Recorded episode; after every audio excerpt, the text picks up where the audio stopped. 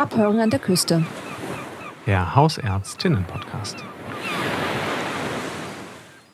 Hallo und willkommen zurück bei dem Podcast Abhören an der Küste, der Hausärztinnen-Podcast. Heute im Studio bin ich, Julia Freyer, und zugeschaltet hat sich Leo über Zoom. Genau, hallo, mein Name ist Leonard Matthias. Ich bin genau wie Julia auch Arzt in Weiterbildung. Und genau, wir machen jetzt seit zwei Monaten diesen Podcast. Und ja, uns macht es eine ganze Menge Spaß. Julia, wie läuft es bei dir? Ja, es macht sehr viel Spaß. Es ist äh, sehr viel Te Technik, die man hier äh, bedienen muss, aber es macht auf jeden Fall Spaß. Auf jeden Fall, genau. Und ähm, ich bin heute per Zoom zugeschaltet, deswegen klinge ich vielleicht ein bisschen äh, komisch und ein bisschen anders als sonst. Aber damit es nicht ganz so blechern wird, habe ich eine Decke über den Kopf und ähm, äh, das äh, habe ich gehört, das macht man so. Ich weiß und, nicht, ob das stimmt. Und erzähl mal, wie, wie viel Grad sind gerade draußen, wo du jetzt mit der Decke über dem Kopf also sitzt? Unter der Decke sind es ungefähr 10 Grad mehr. draußen sind es 23 Grad. Ja. Ähm, ja, wir machen dann immer mal Abkühlpausen, hoffe ich. Gut, also wir wollten eigentlich mal ein Zwischenfazit ziehen, weil wir, wie ja schon Leo gesagt hat, seit zwei Monaten diesen Podcast machen und der läuft ja jetzt schon seit zwei Monaten. Wir hatten ja auch sehr viele interessante Episoden mit einer Vielfalt von Gesprächspartnern. Und ähm, ja, wir hatten gedacht, bevor wir eine Sommerpause machen, dann können wir die letzten zwei Monate mal zusammenfassen, reflektieren, was wir bisher über die Weiterbildung gelernt haben und äh, damit wir dann wieder frisch nach der Sommerpause mit den nächsten Episoden starten können. Genau, und ich glaube, die, unsere Idee ist, dass wir die Episode dann anhören, wenn wir aus der Sommerpause kommen und uns erinnern können an alles, was wir so bisher gelernt haben. Genau. Super. Also. Ja, erzähl mal, genau. Eigentlich, Julia, du, du hast ja, glaube ich, du bist noch ein bisschen frischer im Thema drin. Ich bin ja äh, fast schon, ähm, wie sagt man, berufsgeschädigt. Ich beschäftige mich ja schon ganz lange mit der deutschen Weiterbildung und bist ja quasi Quereinsteigerin aus dem UK und hast deswegen, glaube ich, viel, viel mehr noch Neues auch mitgenommen, oder? Ich habe auf jeden Fall mitgenommen, dass es ähm, sehr kompliziert ist und dass wirklich sehr viel Verantwortung auf den jeweiligen Arzt oder der jeweiligen Ärztin liegt, ähm, alles zu organisieren, was man wirklich organisieren muss für die Weiterbildung. Und im Vergleich zu Großbritannien ist es natürlich etwas anders. Wir ähm, sind in sozusagen Trainingprogramme, wo ja alles organisiert ist für dich, mehr oder weniger. Es gibt natürlich ein paar Sachen, da musst du dich auch drum kümmern, aber du meldest dich an, du hast ein Interview und dann kriegst du die Jobs mhm. vororganisiert. Mhm. Und dann hast du natürlich aber auch nicht sehr viel Spielraum, was man, was natürlich ein bisschen schöner ist in Deutschland, dass ähm, man mehr seine Fächer dann auch ausfüllen kann. Äh, wenn man sagt, mhm. okay, ich habe Defizite im Bereich Psychiatrie und möchte dann sechsmonatige äh, Placement haben, in der Psychiatrie zum Beispiel. Und das finde mhm. ich wirklich ist schon, schon schön, weil jeder hat Defizite und kann besser entscheiden, was er, was er vielleicht noch lernen muss. Ne? Ich würde es wahrscheinlich ein bisschen positiver formulieren. In der Allgemeinarztpraxis könnte man theoretisch äh, sich mit allem super gut auskennen, aber das würde wahrscheinlich nach, mit sich ziehen, dass man dann 30 Jahre Weiterbildung macht und dann nur fünf Jahre als Hausarzt arbeiten kann. Ja, also das war auch, das war wie, auch eher so. Wie sieht so das denn im UK aus? Kann man, ähm, wie hast du da deine Weiterbildung angepasst? Ja, das, wie gesagt, du kannst es eigentlich nicht wirklich anpassen. Ich weiß, als ich mich angemeldet hatte für ähm, Ausbildung in der Allgemeinmedizin, hatte ich äh, extra gesagt, ich möchte nicht äh, mehr Obstetrics und Gynecology machen, also Gynäkologie und Geburtshilfe, weil mhm. ich da schon ähm, vorher vor Monat, vier Monate gearbeitet hatte und in der Anästhesie, das, ich habe ja auch eine Anästhesieausbildung gemacht, da hat man natürlich auch sehr viel mit Gynäkologie zu tun, mit Geburtshilfe und ähm, hatte ich ihm gesagt, ich möchte lieber was anderes machen. Ich hatte dann gesagt, ich würde gerne Pädiatrie machen oder Psychiatrie, weil das doch noch so Ge Ge Gebiete sind, wo ich dachte, da gibt es noch sehr viel äh, Lerneffekt für mich. Ähm, dann kam es natürlich, du meldest dich an, du hast, äh, du musst so einen kleinen Essay schreiben, du musst ein kleines Examen machen und dann kriegst du Punkte für die jeweiligen Bereiche und dann wirst mhm. du zugeordnet. Und was hatte ich natürlich wieder bekommen? Wieder Gynäkologie und Geburtshilfe. Und, ähm, Wegen deiner Vorkenntnisse oder? Nein, einfach nur, weil so sind meine Punkte gelandet. Äh, da brauchten okay. sie jemanden, ne, weil sie hatten, glaube ich, oh. in dem Krankenhaus äh, zwei äh, Ärzte in Weiterbildung von der Allgemeinmedizin, die eben dort auf der Station aushelfen sollten. Und mhm. bin dann einfach durch dieses System dort gelandet. Und das war schon ein bisschen frustrierend, weil ich gesagt hatte, gerade das brauche ich, glaube ich, erstmal nicht. Ich sage nicht, dass man es niemals brauchen müsste, mhm. aber ähm, ich möchte ja auch, dass man als äh, Allgemeinmediziner so viel Wissen in die Praxis nehmen, nehmen kann, wie man wie möglich.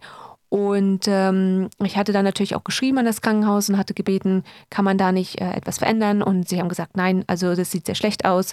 Vielleicht kann man last minute nochmal Veränderungen vornehmen, falls irgendeiner der anderen Ärzte nicht äh, seinen, seinen Job angenommen hat. So, mhm. und das ist natürlich sehr frustrierend. Und ähm, ich glaube, das System, beide Systeme haben positive und negative Aspekte. Ne? Und ich finde, manchmal in Deutschland ist es schwierig, ähm, nahtlos seine Placements zu organisieren. Ne? Man, man hat vielleicht dann doch mal hier ein paar Wochen oder da mal einen Monat dazwischen, weil es eben keine andere Weiterbildungsstelle gab oder die, die man möchte, gerade nicht äh, zur Verfügung steht. Aber und natürlich die Weiterbildung dauert auch definitiv länger in Deutschland. Hm, das stimmt auf jeden Fall. Aber es ist doch sehr frustrierend, dass wenn man hm. ja einfach nur durch ein System, das Systemfehler kann man es ja vielleicht gar nicht nennen, aber einfach weil es so strukturiert ist, dass es gar kein ähm, Giveaway, also man kann überhaupt, man gibt, es gibt keinen Spielraum. Ne? Mhm, Und äh, das war ein bisschen frustrierend in Großbritannien gewesen. Genau, wobei ich dir ein ganz klein bisschen widersprechen muss äh, mit, dem, mit dem nahtlosen Weitermachen. Gerade am Anfang, also ich glaube, ich habe jetzt das erste Mal, wo ich tatsächlich auf eine Weiterbildungsstelle gewartet habe, war tatsächlich jetzt für die allgemeinmedizinische Praxis.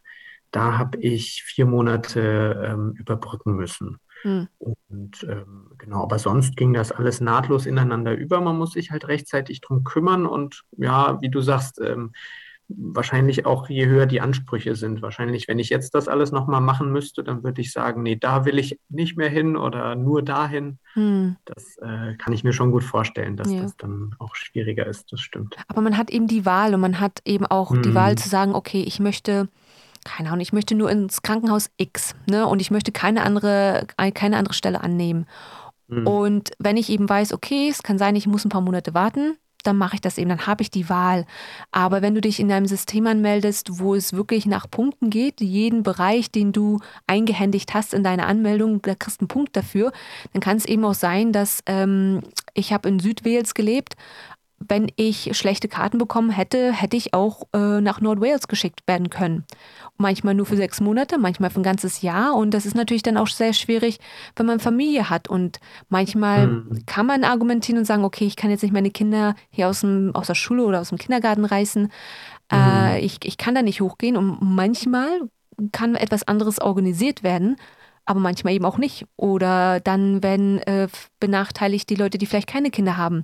Und das ist mhm. eben dann doch schon ein bisschen frustrierend. Man muss wirklich sehr flexibel sein und es ist ja dann auch schwierig, wenn man einen Partner hat, der vielleicht nicht in der Medizin ist oder einen Partner hat, der in der Medizin ist, dann wirst du an verschiedene Orte geschickt. Und ja, ja. dann sollst du ein paar Jahre lang jetzt dann irgendwie Long-Distance äh, Relationship haben. Und das ist natürlich dann auch schwierig für die mentale Gesundheit oder einfach diesen sozialen Aspekt. Man braucht ja wirklich in unseren Jobs auch Leute um sich, Familie, Freunde, die dann, dann einen mhm. auch mal mhm. unterstützen, wenn man gute Momente hat, schlechte Momente. Und mhm. ähm, ja, das, äh, wie gesagt, es gibt positive und negative Aspekte für beide Weiterbildungen, aber das fand ich eben sehr frustrierend in Großbritannien. Mhm. Okay. Wir wollten eigentlich ja auch mal eine äh, Folge machen, nur über äh, die Weiterbildung im UK. Vielleicht ähm, ja. äh, ist, ist das die jetzt.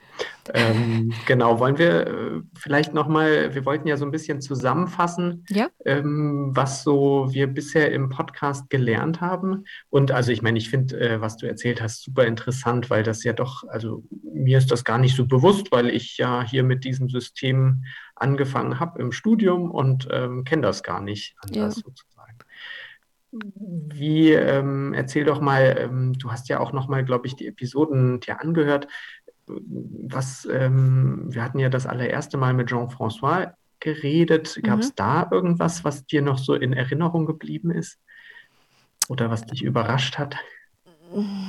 Naja, ich fand, er hat ja auch ein bisschen über das Gesundheitssystem gesprochen ähm, und wie, mhm. ja, die Weiterbildung ans Gesundheitssystem, beziehungsweise auch andersherum, wie die sich beide anpassen mussten.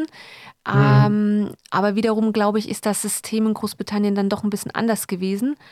Äh, ich gebe dir aber zu, ich glaube, dafür bräuchten wir eine extra Episode, wenn man mal über Großbritannien spricht. Vielleicht kann man auch mal andere Leute noch einladen für, äh, von anderen Ländern. Ähm, mhm. Ansonsten die letzten Episoden, genau.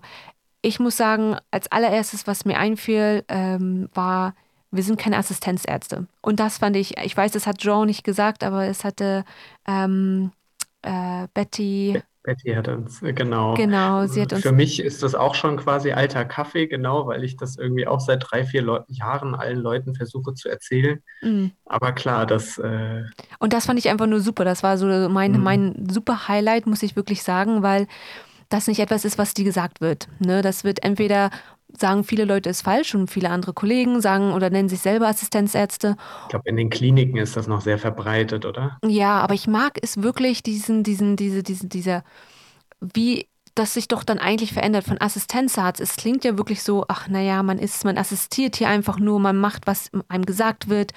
Mhm. Ähm, es hat dann doch so diesen, ich, ich würde jetzt nicht sagen, einen Sklaveneffekt, aber man, man assistiert eben nur. Ne? Man, man ist, man hat nicht das bei, bei, bei Arzt in Weiterbildung, habe ich das Gefühl, ja, okay, ich bin in der Weiterbildung, ne? ich, bin, ich bin mhm. Arzt oder Ärztin, aber ich bin nun mal in der Weiterbildung, dann hat das auch den Effekt, finde ich, dass man sagen kann, okay, für diese Weiterbildung brauche ich X, Y, Z. Bitte mhm. bildet mich weiter, weil ich bin noch kein Facharzt. Und ja. ähm, da finde ich wirklich die, die Definition Arzt in Weiterbildung viel besser als Assistenzärzte. Die, die Bezeichnung, ja, ja klar. Bezeichnung. Jetzt, hm. Ja, das stimmt. Ja. Was mir, glaube ich, noch so in Erinnerung geblieben ist, ist, was äh, Gerda erzählt hat. Mhm nämlich dass sie die Qualität einer Weiterbildungsstätte daran festmacht, unter anderem natürlich, äh, ob es ein gemeinsames Mittagessen gibt. Ja. Ähm, das fand ich ganz spannend, weil das ja doch in den Kliniken häufig gar nicht so der Fall ist und aber auch in den ja, ambulanten Weiterbildungsabschnitten häufig äh, habe ich den Eindruck, fällt das Mittagessen hinten runter, muss man vielleicht noch irgendwie ein paar Hausbesuche machen oder ja. gerade irgendwie Papierkram muss noch gemacht werden. Und äh, dann das Mittagessen, das fällt immer so hinten runter. Dabei finde ich das wirklich auch so einen wichtigen Moment, auch nochmal was Positives mit den Kollegen zu teilen und ähm, ja, eben einfach nicht nur sich, den stressigen Alltag. Ja, oder einfach sich, finde ich, auch kennenzulernen. Das hat man, es, also ich finde zumindest, ähm, ich weiß dann, ich rede wieder von Großbritannien, aber man hat das Gefühl, man lernt die Leute kennen. Man arbeitet hm. zwar, aber man kann auch, man muss ja nicht Freundschaften bilden, aber man, man, äh, man hat einen ganz anderen äh, Lebensqualität, finde ich. Wenn man dann in die Praxis geht und weiß, ähm, keine Ahnung, eine der Schwestern hat einen Hund und man kann sagen, ah, wie geht's ihm denn? Und man kann eben auch ein Plöschchen halten. Und ich finde, das macht dann doch das Ganze ein bisschen menschlicher, weil wir arbeiten zwar alle, aber es ist ja auch schön, dass man auch mal ein bisschen Freizeit miteinander teilen kann und sei es nur durchs, durchs Mittagessen.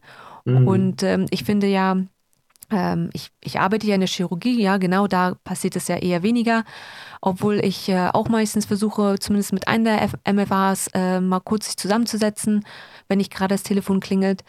Aber im Vergleich natürlich, wir machen ja beide Forschung, ähm, da ist man doch eher als Team und das finde ich ist einfach nur man, schön, man, man, man kommt auf Arbeit, man weiß, man muss arbeiten, aber es gibt eben auch diese Aspekte. Ach ja, man freut sich dann aufs Mittagessen, weil man gerade mal mit jemandem Pläuschen halten kann, etwas rausfinden, mhm. ne, vielleicht selber ja. irgendwas teilen kann aus seinem Leben und ähm, besonders für jemanden, der aus dem Ausland gekommen ist und niemanden kannte am Anfang, fand ich das äh, wirklich schön. Und hätte ich nur die hm, Klinik gehabt, wäre es, glaube ich, schwierig gewesen, Freundschaften aufzubilden oder einfach nur Leute kennenzulernen und zu sagen, kann ich dich mal was fragen? Ähm, mhm. das, da da wäre dann noch, noch eine größere Hürde gewesen, solche Sachen zu fragen, wenn man nicht mal einmal sich zusammengesetzt hätte, außerhalb von, wir müssen jetzt arbeiten, wir müssen das und das schaffen. Mhm. Ja, ja, das stimmt, genau. Und also das ist ja so ein bisschen, glaube ich, so ein spezieller Effekt im Gesundheitswesen, dass es eigentlich, die Arbeit ist immer da, es gibt immer genug Arbeit und mhm.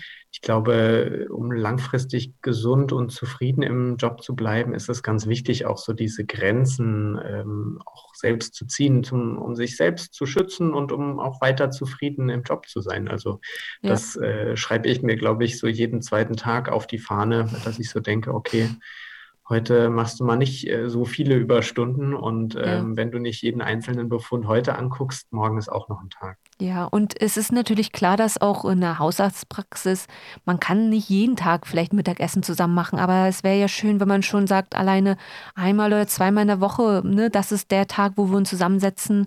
Und hm. ähm, ja, ich, ich finde es einfach schön und ich würde hoffen, dass ähm, ich das später in meiner Praxis so machen würde. Auf jeden Fall. Ich glaube, wenn du das möchtest, dann kannst du das auf jeden Fall auch so umsetzen. wenn sich andere mit mir hinsetzen wollen. Vielleicht denken ja, die einfach nur, man ist klingy. Ähm, ja, ähm, weil wir ja gerade mal über Hausarztpraxen sprechen. Mhm. Du bist ja jetzt seit zwei Monaten in der Hausarztpraxis. Wie, wie war es bisher? Wie, was, was war so dein Eindruck in den letzten zwei Monaten? Oh ja, äh, da könnte ich wahrscheinlich ganz lange drüber erzählen. Ähm, Genau, ich habe ja im Mai angefangen, hier in der Hausarztpraxis in Neubrandenburg zu arbeiten. Und ich bin erstmal in den ersten paar Tagen und Wochen war ich total vom Hocker, wie toll ich da ins Team aufgenommen wurde. Also ja.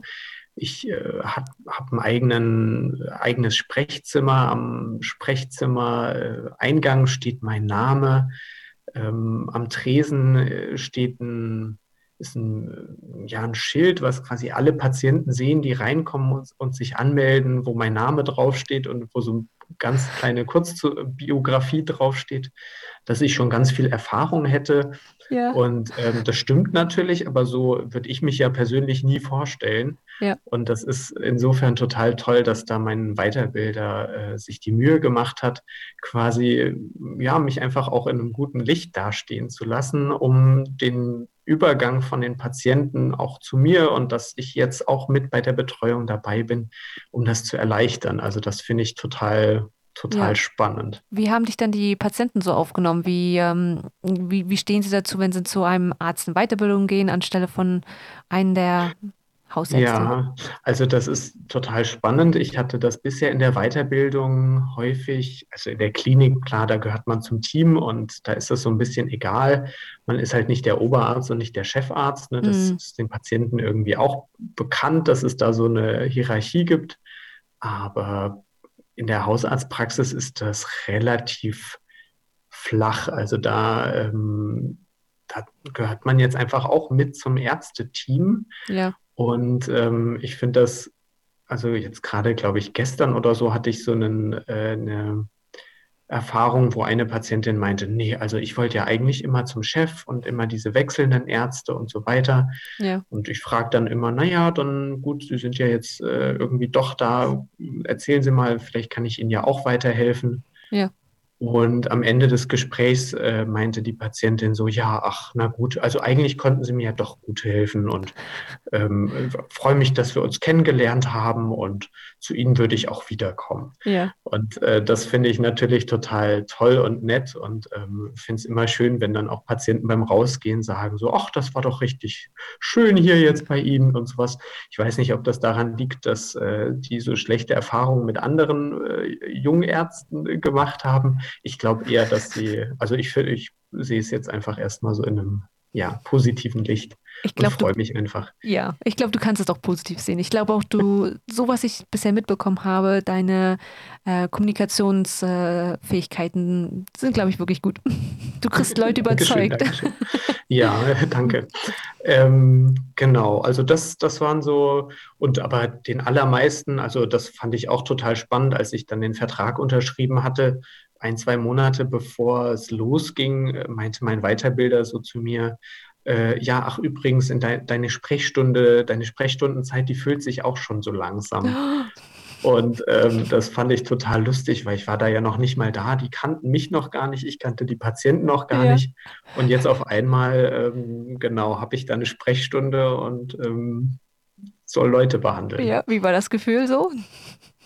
äh, ja, erstmal so ein bisschen überfordernd und ähm, dann habe ich mir aber gedacht, nee, doch, das eigentlich, das ist ja da, wo ich auch hin möchte und ja. ich glaube, so langsam wachse ich da auch gut rein in diese Rolle. Sehr gut, sehr gut. Und wie, wie ja. sieht dann eigentlich so deine normale Arbeitswoche aus? Ähm, na, ich arbeite genau, also ich habe ähm, hab hier eine 80-Prozent-Stelle, weil ich noch ein bisschen auch in der Abteilung Allgemeinmedizin arbeite.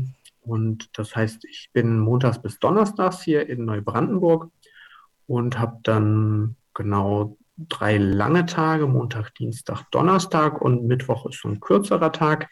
Da kommen manchmal Hausbesuche dazu, manchmal darf ich da Selbststudium machen. Und genau, dann ähm, kommt es immer so ein bisschen natürlich auch darauf an, wie die Praxis organisiert ist. Die ähm, diese, das ist ja ein MVZ, wo ich arbeite. Und da ist es so organisiert, dass ähm, ja ungefähr zwei Drittel der Zeit sind Terminsprechstunde und ein Drittel der Zeit ungefähr ist Akutsprechstunde. Mhm. Ich habe auch schon gemerkt, wenn nicht so viele Ärzte da sind, dann kommen die Leute halt einfach in die Akutsprechstunde, wenn sie Probleme haben, weil sie ja keine Termine bekommen. Ja. Das ist dann so ein bisschen blöd, wenn man da dann eigentlich um 12 Uhr oder ja, ungefähr 12, 12.30 Uhr oder so fertig sein möchte und dann bis 13.30 Uhr da sitzt. Ja. Ähm, das, äh, ja, Genau, aber wenn das mal einzelne Tage sind, ist das, finde ich, auch in Ordnung. Und das Schöne ist eben, dass man morgens nicht gleich von so einer Traube an Menschen begrüßt wird, die alle zu einem wollen und wo man dann gleich schon in so eine Grundanspannung verfällt, sondern dass man erstmal vielleicht ja ein, zwei, drei Patienten nacheinander abarbeiten kann, so ein bisschen in Schwung kommen kann. Und ähm, genau, das finde ich eigentlich ganz schön. Cool. Und äh, wie hast du, hm, es klingt ja jetzt so, als wärst, wärst du sehr selbstständig ja eigentlich schon äh, in deiner Rolle. Ähm, mhm. Wie war so der, der Transfer von, ne, ich lerne, ich bin gerade angekommen, ich muss vielleicht mal nach Hilfe fragen, zu, ja, du machst jetzt deine eigene Sprechstunde so mehr oder weniger? Mhm. Ja, das ist äh, total spannend. Also ich, äh, natürlich muss man so ein bisschen da reinkommen. Und ich glaube, das ist auch für jeden und für jede so ein bisschen anders, wie schnell man da so das Schwimmen lernt. Und ich glaube, da ist auch keine Geschwindigkeit oder so falsch, zu schnell oder zu langsam. Das muss man einfach immer auch mit dem Weiterbilder, der Weiterbilderin kommunizieren, ob das jetzt gerade alles so passt oder ob die vielleicht auch häufiger nochmal drauf gucken wollen. Gerade mhm. bei angenommen, ich war jetzt nie in der Kardiologie und äh, da kommen jetzt äh, haufenweise Leute nach Herzinfarkt zu mir, könnte es ja sein, dass man dann sagt, hier äh, bei den Herzleuten, da kannst du mich gerne noch immer dazu holen, wenn du dir unsicher bist oder sowas. Ja. Ähm, genau, und das habe ich aber jetzt auch mit meinem Weiterbilder immer eigentlich so gut abgesprochen. Wir gehen auch eigentlich am Ende des Tages immer noch die Tagesliste durch. Dann sieht er auch immer noch, was ich so gearbeitet habe und was ich gemacht habe. Mhm. Gerade ist er im Urlaub, da macht das dann meine zweite Weiterbilderin. Okay, also und, hast du zwei Ansprechpartner. Ähm, genau, genau. Gut. Und ähm, die genau arbeiten beide da als Hausärzte und ähm, ja, die kann ich beide fragen. Cool. Das klingt doch eigentlich schon richtig gut. Dann mal eine ähm, andere Frage. Was war denn deine größte Herausforderung bisher in deinem Hausarztpraxisleben? Ja, also ich finde, ähm, der Papierkram ist doch ein bisschen mehr, als ich gedacht habe. Ähm, ich weiß noch, als ich mich für Allgemeinmedizin mit so entschieden habe, hat mir mal jemand erzählt, ja, da muss man keine Briefe schreiben. Ne, die ganzen Fachärzte, Spezialisten, also Spezialisten, äh, Allgemeinmediziner sind ja auch Fachärzte, mhm. ähm, aber die Spezialisten, die müssen ja immer Briefe schreiben an die Hausärzte, was sie jetzt bei den Leuten gemacht haben, welches Medikament sie vielleicht neu gewechselt haben, wie vielleicht die ja, Kontrollintervalle sind bei äh, einem neuen psychiatrischen Medikament oder, oder, oder. Und ähm, also das ist auch irgendwie in Deutschland, habe ich den Eindruck, nicht so wahnsinnig super gelöst. Ähm, ich glaube, eigentlich wären die Spezialisten verpflichtet, da immer was zu schreiben. Immer wenn es einen Überweisungsschein gibt, dann müssen gesetzlich Versicherte einen ja, müssen mhm. auch einen kleinen Befundbericht bekommen. Okay. Aber auf der anderen Seite muss der Hausarzt das ja auch alles lesen. Also ich will ja vielleicht gar nicht alles lesen, was die anderen Kollegen so machen. Da kommt man ja überhaupt nicht mehr raus aus dem, ja. aus dem Lesen. Und also das finde ich teilweise ganz schön, ja, ganz schön umfassend, was da alles an Papierkram so reintrudelt, ja. was ja dann irgendwie alles gelesen, abgezeichnet, eingescannt und vielleicht dann auch, ja, Jahre später nochmal relevant wird. So. Also, ja, ich habe da, da, daran habe ich mich auch schon mal gedacht, wenn ich mir überlege, jeden Patienten, den ich entlasse aus der Chirurgie, ne, man schreibt einen Brief und manchmal es ist dann eben zwei Seiten und äh, mhm. oder auch wenn nur jemand in der Poliklinik ist, dass äh, natürlich diese Briefe, die ich den Leuten dann mitgebe für ihren äh, Hausarzt, die müssen auch alle gelesen werden und äh, mhm. das ist natürlich immer ja ziemlich ziemlich viel, kann ich mir wirklich ja. vorstellen. Freue ich mich nicht drauf. Das stimmt, ja. Auf jeden Fall, also das ist, ähm, genau, das ist so eine Sache. Also der Papierkram, der ist schon ganz schön immens und ich glaube, da wächst man aber rein mit der Zeit und ähm, ich denke, oder also ich glaube, dass es ganz wichtig ist, auch ähm, eben möglichst viel zu delegieren und ähm, da bin ich gerade so ein bisschen auch dran, ähm, am Arbeiten zu gucken, was kann ich sozusagen welcher Schwester so äh, delegieren, was schaffen die, wo muss ich vielleicht drauf gucken und ja. ähm, genau, das ist so ähm, gerade so ein bisschen meine Baustelle. Und sonst aber auch manchmal klinisch bin ich mir natürlich unsicher. Und ähm, jetzt gerade gestern zum Beispiel hatte ich eine Dame da, die einen Harnwegsinfekt seit fünf Tagen hatte und jetzt auf einmal noch Rückenschmerzen, Schüttelfrost ähm, mhm. und einfach in einem richtig schlechten ähm, Allgemeinzustand da vor mir saß. Und die hatte dann eine ja, Nierenbeckenentzündung, Pyelonephritis. Ja. Und ähm, habe ich so klinisch und untersuchungsmäßig diagnostiziert. Und da war ich mir dann auch ein bisschen unsicher, quasi, ab welchem Punkt muss ich die jetzt zum Beispiel ins Krankenhaus schicken mhm. und äh, wie geht das ambulant? Und also ich, ich ähm, vielleicht muss ich ein bisschen Werbung machen oder darf ich ein bisschen Werbung machen gibt ja diese Plattform Deximed, ähm, ja. speziell für Hausärzte. Da habe ich dann nachgeguckt und die meinten, ja, die, der Großteil der Patienten mit Pyelonephritis können ambulant behandelt werden. Ja. Und ähm, dann habe ich mir sie heute auch nochmal angeguckt und da sah sie schon viel, viel besser aus. Ähm, wahrscheinlich lag das auch an dem Schmerzmittel, ja. äh, was sie heute jetzt eingenommen hat äh, und gestern eben noch nicht. Ähm, ja, und also Genau, der geht's, geht's gut und äh, die ist auf dem Weg der Besserung. Ja. Morgen wollte sie schon wieder arbeiten. Uff. Das habe ich ihr, ja. habe ich ihr äh, ja, versucht auszureden. Ich denke mal, die Entscheidung ist natürlich auch immer schwierig, auch wenn man sowas hat wie Dexmed, wo man was nachgucken kann es kommt ja trotzdem immer im Endeffekt auf den Patienten drauf an. Hat man das mhm. Gefühl, der Patient hat vielleicht jemanden zu Hause, der einem helfen kann, wenn man Fieber, Schüttelfrost oder sonstiges hat? Ähm, mhm. Oder jemand, der auch einfach mal ein Auge drauf, ne, wie, wie geht es denen jetzt? Ist es besser geworden über Nacht? Ist es nicht besser geworden? Ich denke mal, das ist, das ist ja immer nicht, nicht nur eine klinische Entscheidung, es ist ja auch ein sozialer, sozialer Aspekt, den man noch mit total, einziehen muss. Total, total, genau. Und also ich habe auch, ähm, weil ich mir eben so unsicher war, sage ich mal, und das habe ich auch der Patientin Patientin gesagt, so, das ist jetzt so eine Grauzone, da kann man so oder so entscheiden.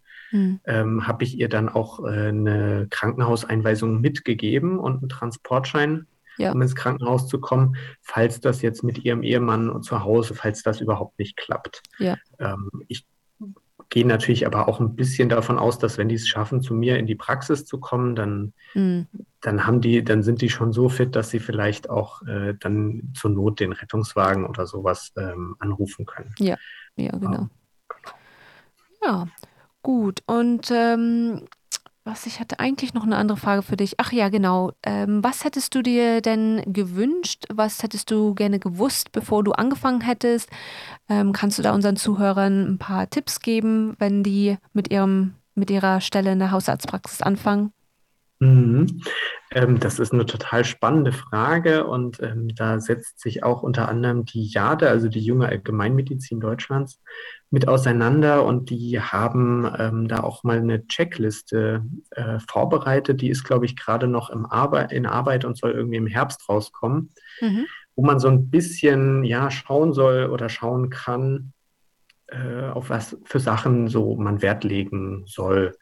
Und ähm, andere gute Quelle, ähm, weil die Quelle, die ich jetzt gerade genannt habe, ja noch gar nicht ver veröffentlicht ist, andere gute Pl äh, Quelle ist auch der Hausärzteverband. Da gibt es auch eine Checkliste und so einen Kodex gute Weiterbildung. Mhm. Da können sich auch die Weiterbilder eintragen lassen und sagen, ähm, wir machen gute Weiterbildung. Und da gibt es so vier, fünf Sachen, die die da erfüllen müssen. Also zum Beispiel ähm, ja, eine Best also Freistellung für Weiterbildungstage im Rahmen des Kompetenzzentrums, also irgendwie acht Tage pro Jahr. Ja.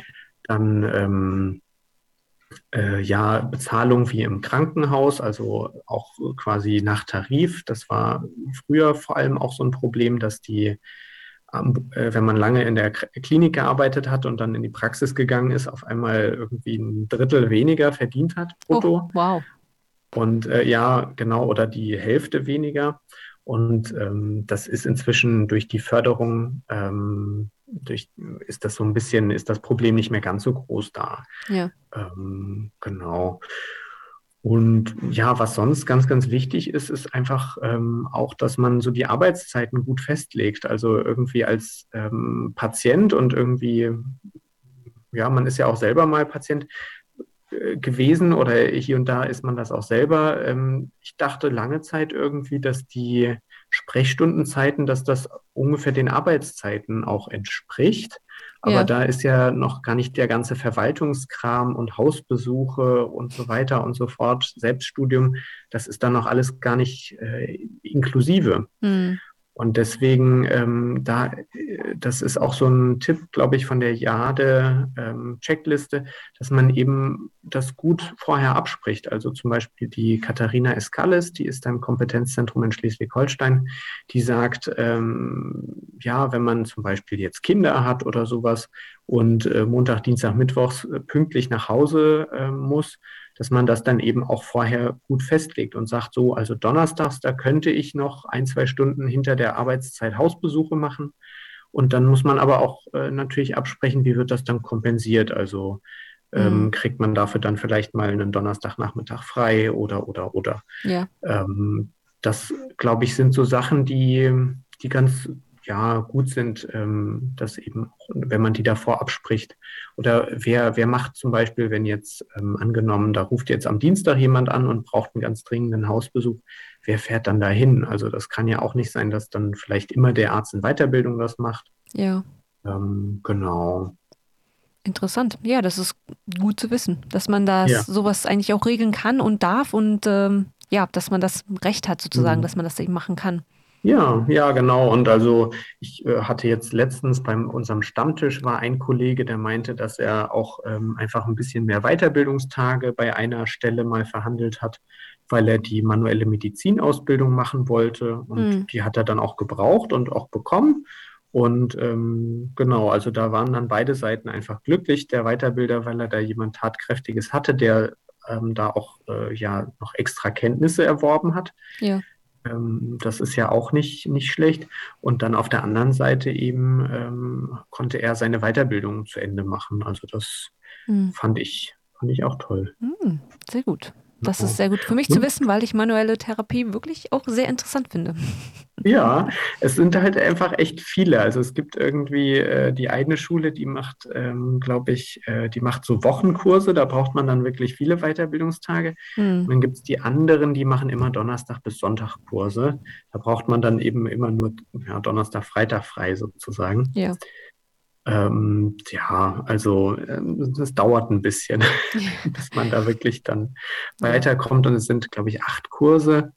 Mhm. Also da, ja, Cool. Muss man ein bisschen Zeit einplanen.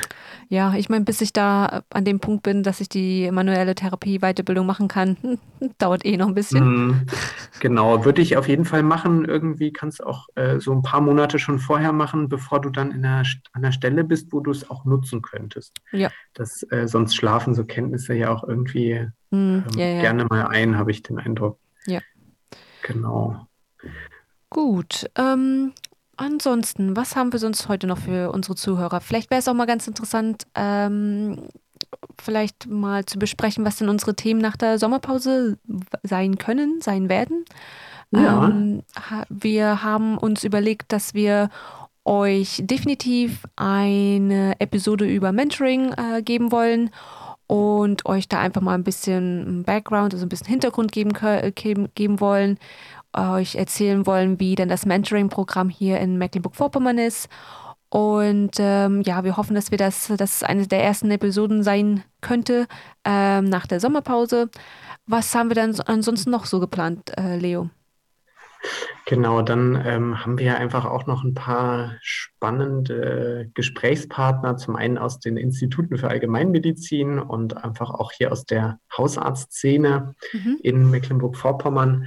Ähm, da wollten wir gerne ähm, ja, über die Ärztekammer reden. Warum ist die eigentlich wichtig? Äh, mhm. Was macht die eigentlich und warum ist die wichtig für Hausärzte? Ja. Vielleicht angehende Hausärzte. Ja. Da haben wir, haben wir uns auf jeden Fall, das haben wir uns vorgenommen. Ja, und ich denke, ganz wichtig, äh, wir wollen auf jeden Fall m, einmal ein Thema ansprechen, Frauen und Gleichberechtigung in der Allgemeinmedizin und ähm, hoffen, dass wir das euch auch noch näher bringen können, weil ist ja, ist ja ein wichtiges Thema. Auf ähm, jeden Fall, genau. Und ähm, ja, wir hoffen auch, ähm, dass wir vielleicht mal äh, einen Gast haben können aus dem Pflegepersonal und auch mal eine, einen anderen Gesichtspunkt oder einen anderen Punkt äh, haben können und auch mal drüber sprechen können, wie, ähm, wie das Pflegepersonal, vielleicht auch die Ärzte in der Weiterbildung sehen, was deren Herausforderungen von ihrer Seite aus sind und äh, wie man sich, sag ich mal, auch, glaube ich, gegenseitig helfen kann und wie man von äh, gegenseitig voneinander lernen kann. Also, falls ihr da irgendjemanden kennt oder selber interessiert seid, könnt ihr uns gerne eine E-Mail schreiben. Und äh, ja, genau. Genau, E-Mail-Adresse müssen wir dann noch sagen. Das ist die allgemeinmedizin at radio981.de. 98 als Zahl, 1 als Wort. Ähm, oder sonst findet ihr auch unsere Namen, Leonard Matthias, Julia Fryer, auf der Webseite der Abteilung Allgemeinmedizin in Greifswald. Da könnt ihr uns natürlich auch gerne kontaktieren. Ja, wir würden uns freuen. Und genau, würden wir uns freuen. Und also das wäre so ein bisschen, glaube ich, mein Wunsch, ähm, dass ihr mal unsere Hörer uns auch schreibt, was für Themen interessieren euch, welche Themen sollen wir bearbeiten. Gibt es eins von den erwähnten Themen, die ihr total wichtig findet oder die ihr total blöd findet? Ähm, genau, schreibt uns und äh, lasst es uns wissen. Genau. Genau, damit äh, wollen wir, kommen wir zum Ende von dieser Episode. Ähm, Julia, willst du die Verabschiedung machen? Nein, das machst du immer so professionell, das, das, das kann ich so gut nicht wie du. Okay, na gut. Dann, ähm, ja, freue ich mich, dass ihr zugehört habt. Wir sind Julia und Leo. Äh, wir machen, wir sind beide Ärzte in Weiterbildung. Wir machen diesen Podcast ähm, Abhören an der Küste, der Hausärztinnen-Podcast. Jetzt seit Mai, glaube ich, diesen Jahres. Und ähm, genau, vielen Dank fürs Zuhören. Ihr hört uns immer alle zwei Wochen donnerstags in den ungeraden Kalenderwochen auf radio981.de im Livestream von 21 bis 22 Uhr donnerstags jede zweite Woche. Und jetzt machen wir erstmal ein bisschen Sommerpause. Genießt die Sonne alle. Urlaub. Ja, genau. Tschüss.